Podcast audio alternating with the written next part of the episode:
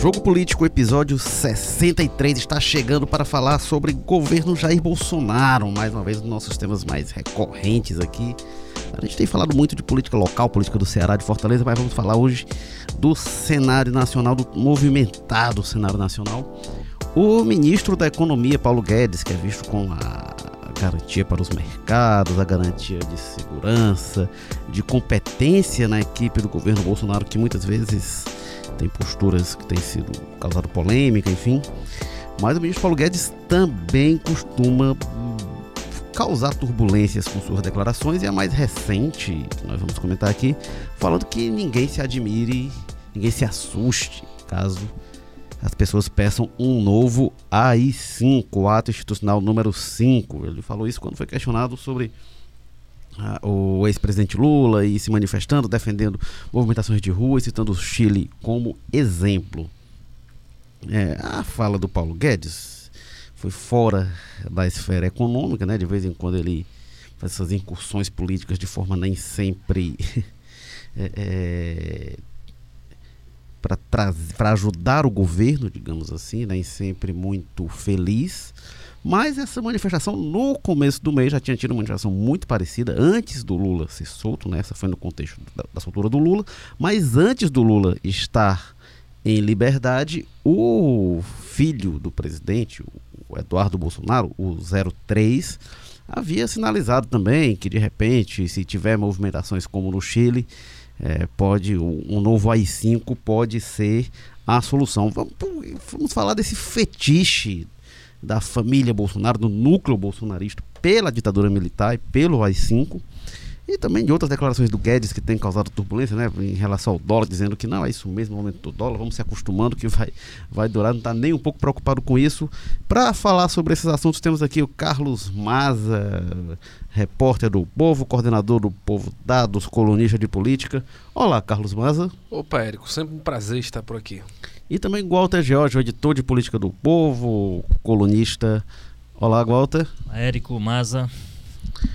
Walter George, é uma coisa que me chamou a atenção na fala do Paulo Guedes, assim como na do, do Eduardo Bolsonaro, é porque a gente já conhecia isso. Citando as coisas mais antigas na trajetória do Bolsonaro, é ele falar sobre a ditadura, defender a ditadura militar e, enfim, o legado. Isso aí é coisa que vem nos anos 90, né? Depois a questão que se discute sobre gays, mesmo sobre armas, sobre, é, é, é, questão sobre negros, quilombolas, indígenas e tal, tudo isso é coisa recente. Lá atrás ele era o deputado que defendia a pena de morte e defendia a ditadura militar, isso já era conhecido.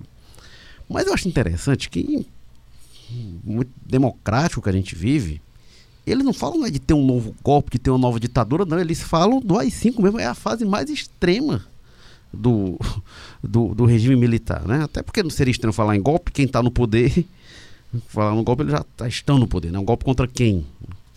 Contra o Congresso, contra o Judiciário, se fosse algo nesse sentido.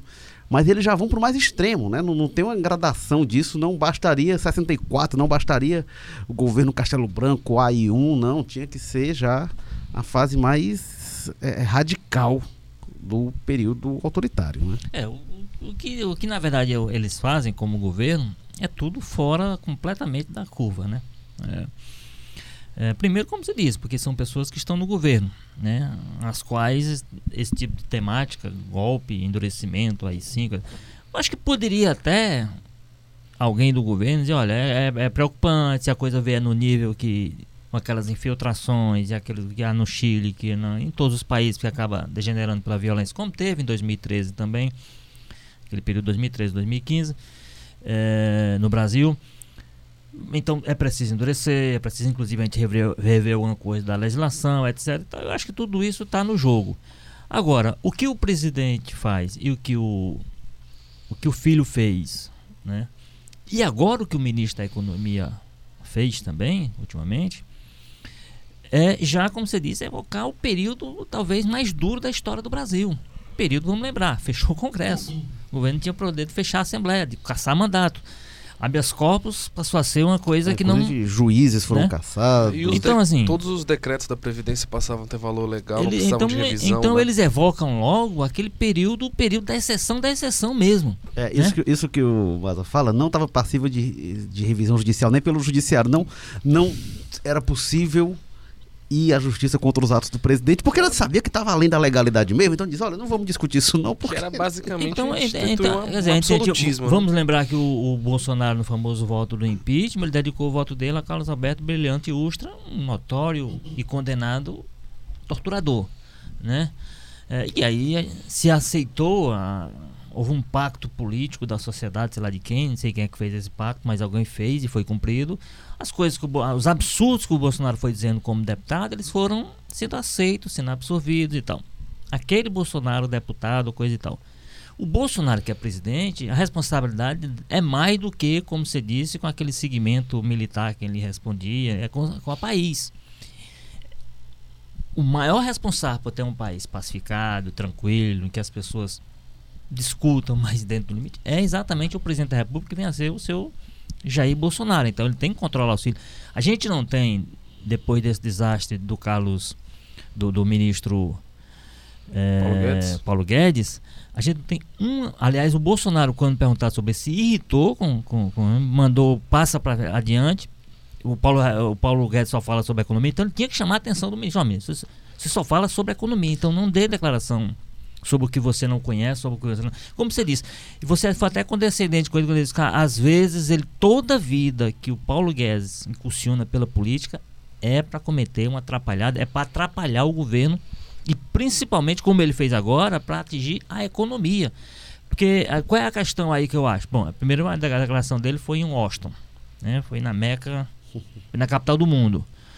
Então, a repercussão. Né? Aí ele diz: Ah, mas é- aí as pessoas. Você acha que o que é que pode gerar mais instabilidade do investidor do que o ministro da Economia dizer: Ó, se aquele pessoal for sair para rua protestar, a gente vai ter que botar o cacete para cima deles, botar a polícia, endurecer as regras, endurecer a lei, prender e fazer o diabo. Uma coisa que chama atenção é porque no- quando o Eduardo Bolsonaro falou, ele depois recuou, né? Primeiro manteve, depois acabou recuando, de forma meio tímida, enfim. Ao que consta sob pressão do Bolsonaro, enfim. Mas uma impressão que me dá é que a gente vai ficando anestesiado com isso, né? Essa, Que esse primeiro é o perigo, a, naturaliza- a a naturalização A disso própria aí. disfarçatez, né? Que o, o Paulo Guedes falou de um jeito, da forma como ele colocou, né? Ó, não se surpreendam se vier. Aí depois, quando foram pra cima dele, não, mas eu não disse. É. Sabe aquela coisa da É, ameaça? eu sou contra, eu pairando, não né? aceito e tal. Agora, Eu só disse agora- que não se surpreendam. Eu- Então, o que eu acho, a, a frase, a frase nessa linha, Érico, a frase que eu acho que a mais feliz, a melhor resposta, a resposta que eu acho que encerra bem, foi o Rodrigo. Mas vamos lembrar, um, político, um político liberal, de direita, num partido É, mas que conservador. nasceu no exterior mas que é porque é, a- a- Na- o no pai Chile, por estava coincidência. sob perseguição É, política da ditadura no, no brasileira. Chile de Pinochet, por coincidência. Aliás, no, no Chile na época do, do Allende, Allende, do né? Allende ainda. né? não deram muita sorte, não. É, mas enfim, mas é um político liberal, mas jovem, portanto, todo feito dentro da democracia e tudo, e que ele disse, olha, a gente não pode ficar falando às cinco como dar bom dia, boa tarde, oi cara, não. A gente precisa, esse termo tem que ser abolido, ele tem que ser, ele tem, sempre que ele vier a discussão no, na- no debate político, ele tem que vir com uma coisa que nunca mais o país pode experimentar.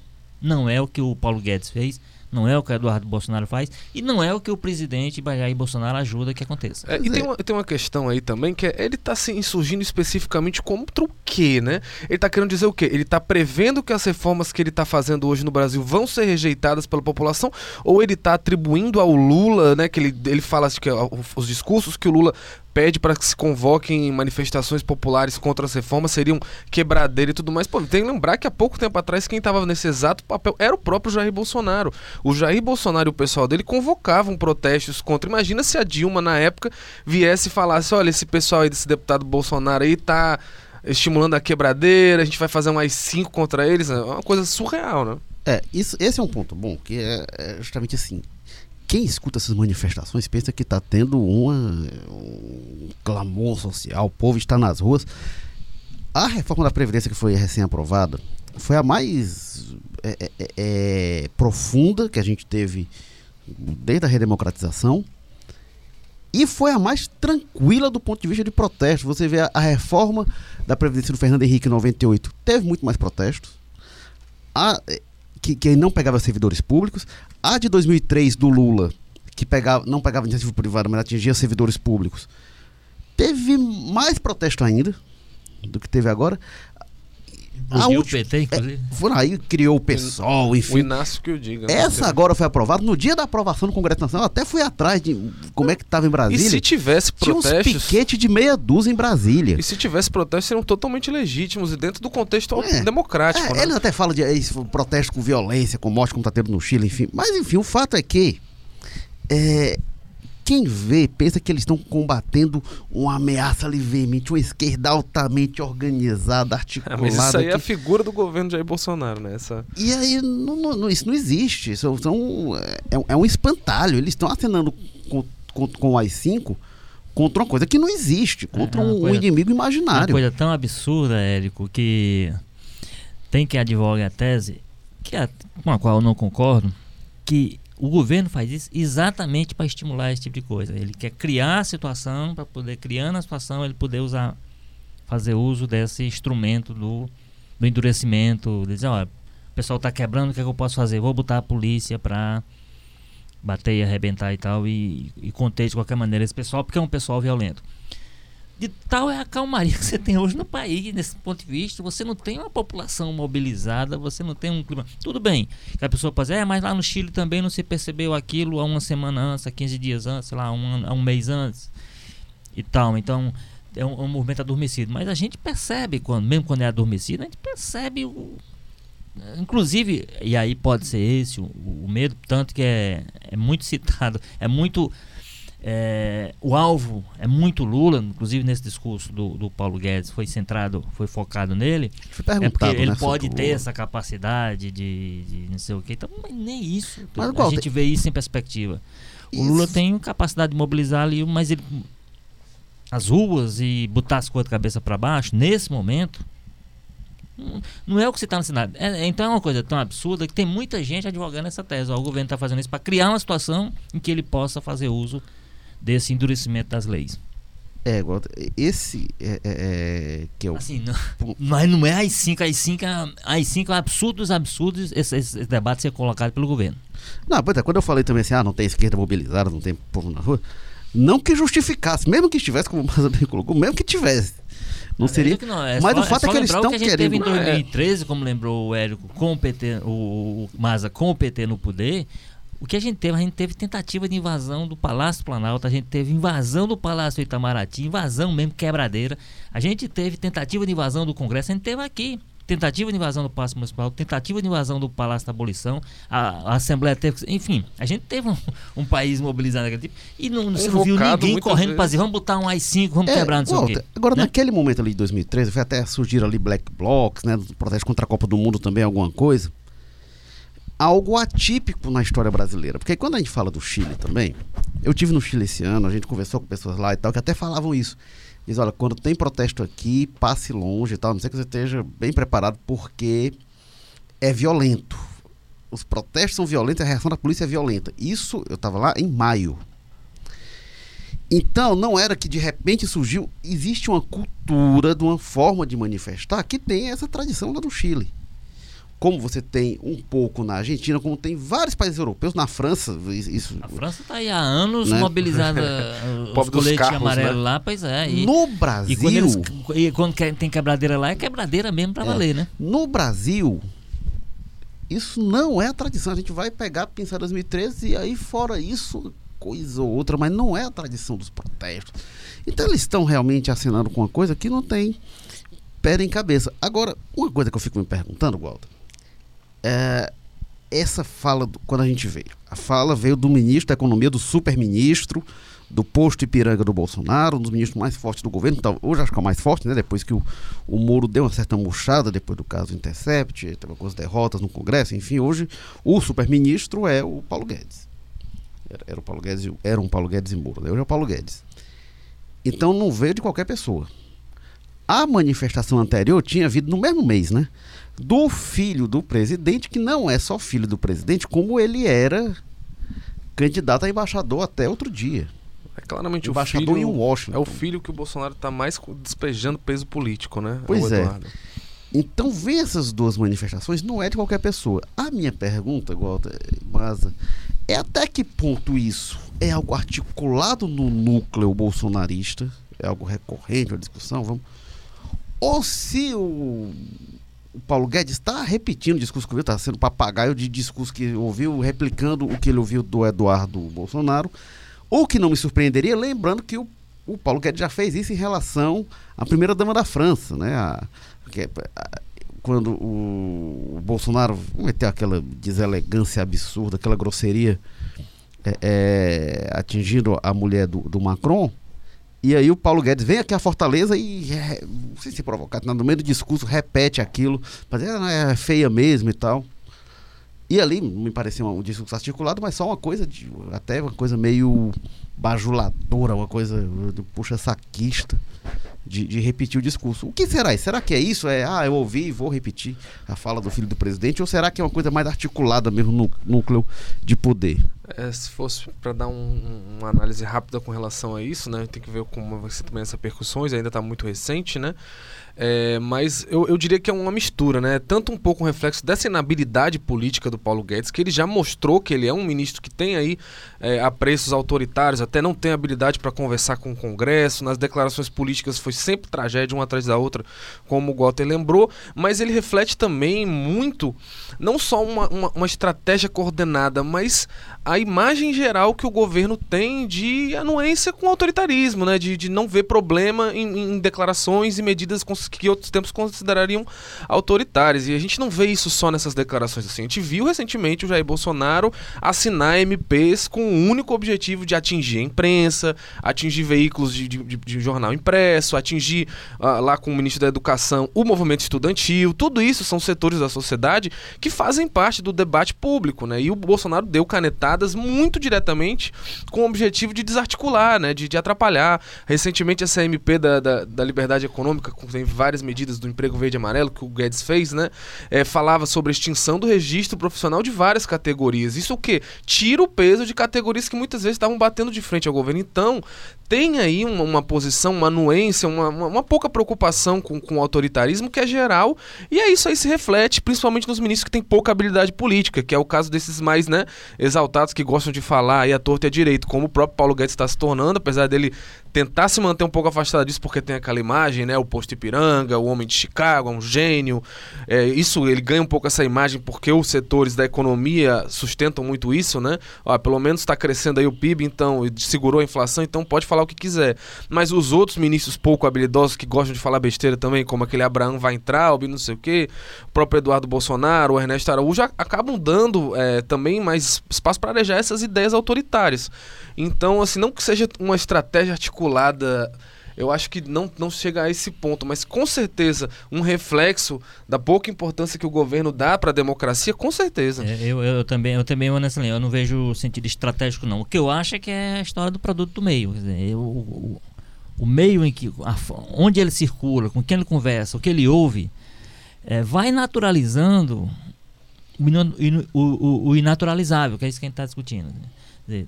Trabalha-se com alguma tranquilidade com relação a tempos e termos e situações que qualquer pessoa de compromisso com a institucionalidade no país, e aí esse governo, se é uma coisa, reforçando o que o Maza disse, se é uma coisa que ele não tem absolutamente nenhum compromisso é com a institucionalidade. O que for preciso fazer, desde que seja para o interesse do governo, ou às vezes até o interesse do presidente apenas, ou às vezes até da sua família, é feito, se está dentro do, do, do, limite da competência dele lá, faz e depois vê se o quê. O que, o, que, o que é problemático quando você vê uma pessoa como, como você disse, é um ministro que acumulou prestígio, que em, também em função do, do da, da, fragilização do Sérgio Moro, aí foi ganhando mais peso e mais força e mais tamanho dentro do governo, né? Porque é alguém que escândalos, essas coisas não atingiram ele de jeito nenhum, então ele fica pagando o preço só dessas inabilidades que ele comete.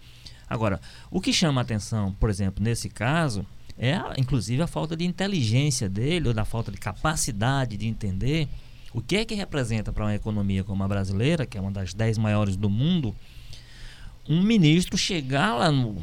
Ele não falou isso para para a Folha de Picuí, não. Ele falou isso numa, em Washington, numa, numa, entrevista coletiva, da qual participavam agências e, e, e jornais internacionais, né?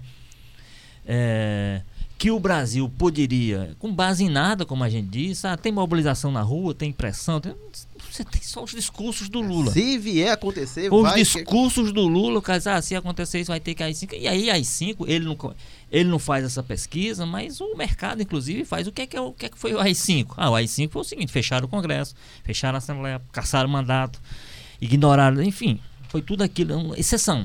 Ele falou de exceção, ele falou de um Estado na, no nível que a gente, que, que esse tipo de, de, de medida impõe. Bom, então quem está ali tomando a sua decisão de investir, vai investir nesse país? Não, e é uma coisa parece Vai colocar aquele país na sua lista de prioridade? De jeito nenhum. Parece que todo de dirigente... Jeito nenhum. Então, até, até para quem pensa a política econômica, é preciso ter, ter noção do peso daquilo que está dizendo na perspectiva do que é do seu, da sua área direta cuidar e administrar. Então, assim, isso é que me chama a atenção. É a incapacidade que o nosso ministro da Economia demonstrou de entender o, o reflexo que tem essa declaração dele sobre a área que é de interesse dele, que ele podia inclusive trabalhar no sentido contrário, de preservar essa área de qualquer problema político que o país apresente em frente.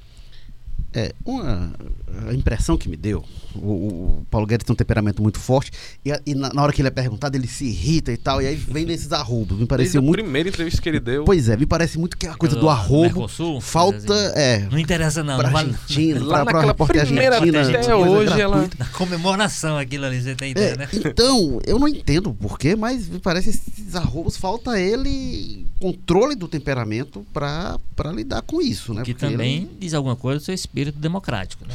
Aí tem esse outro ponto, Walter, porque a gente vê também, né, quando fala, ah, não, Paulo Guedes de linha liberal, a gente está vendo que muito desse pessoal, ah, não, nós somos liberais, eles querem pagar menos imposto.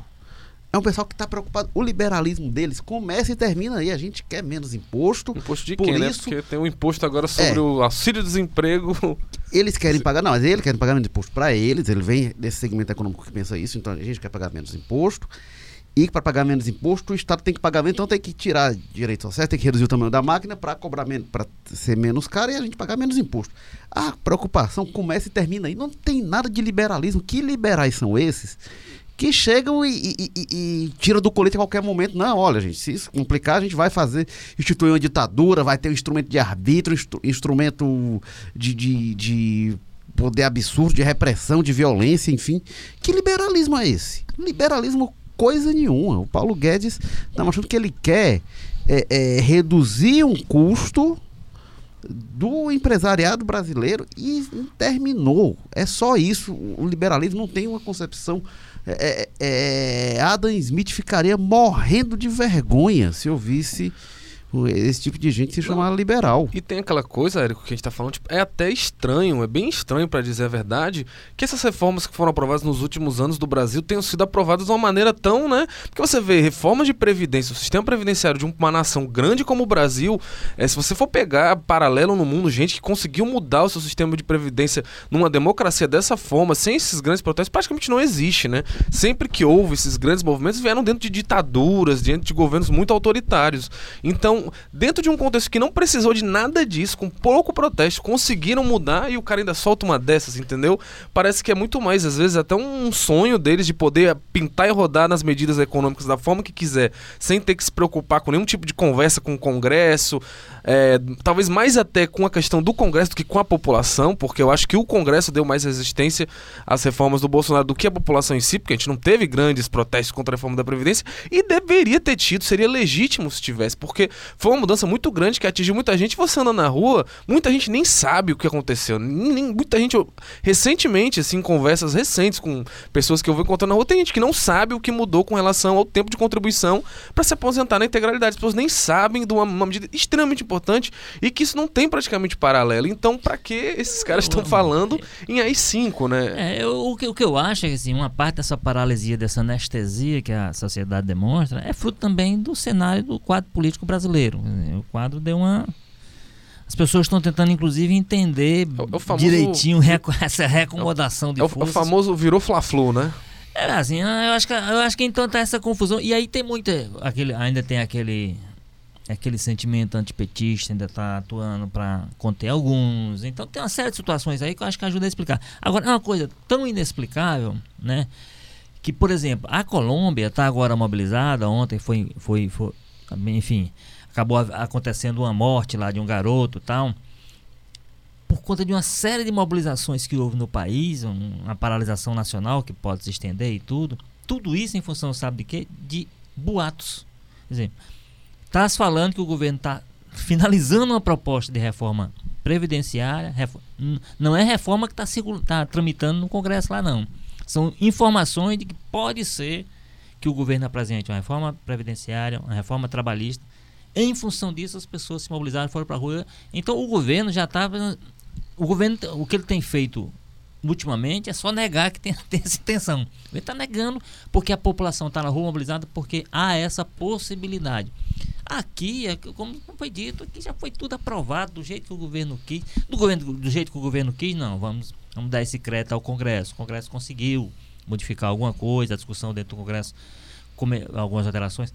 Até, até alguns que imaginam que foi exatamente o, o bode foi colocado na sala pelo governo, que o Congresso retirou, então está tudo dentro do jogo, mas o fato é que a proposta que chegou lá não é a que foi aprovada.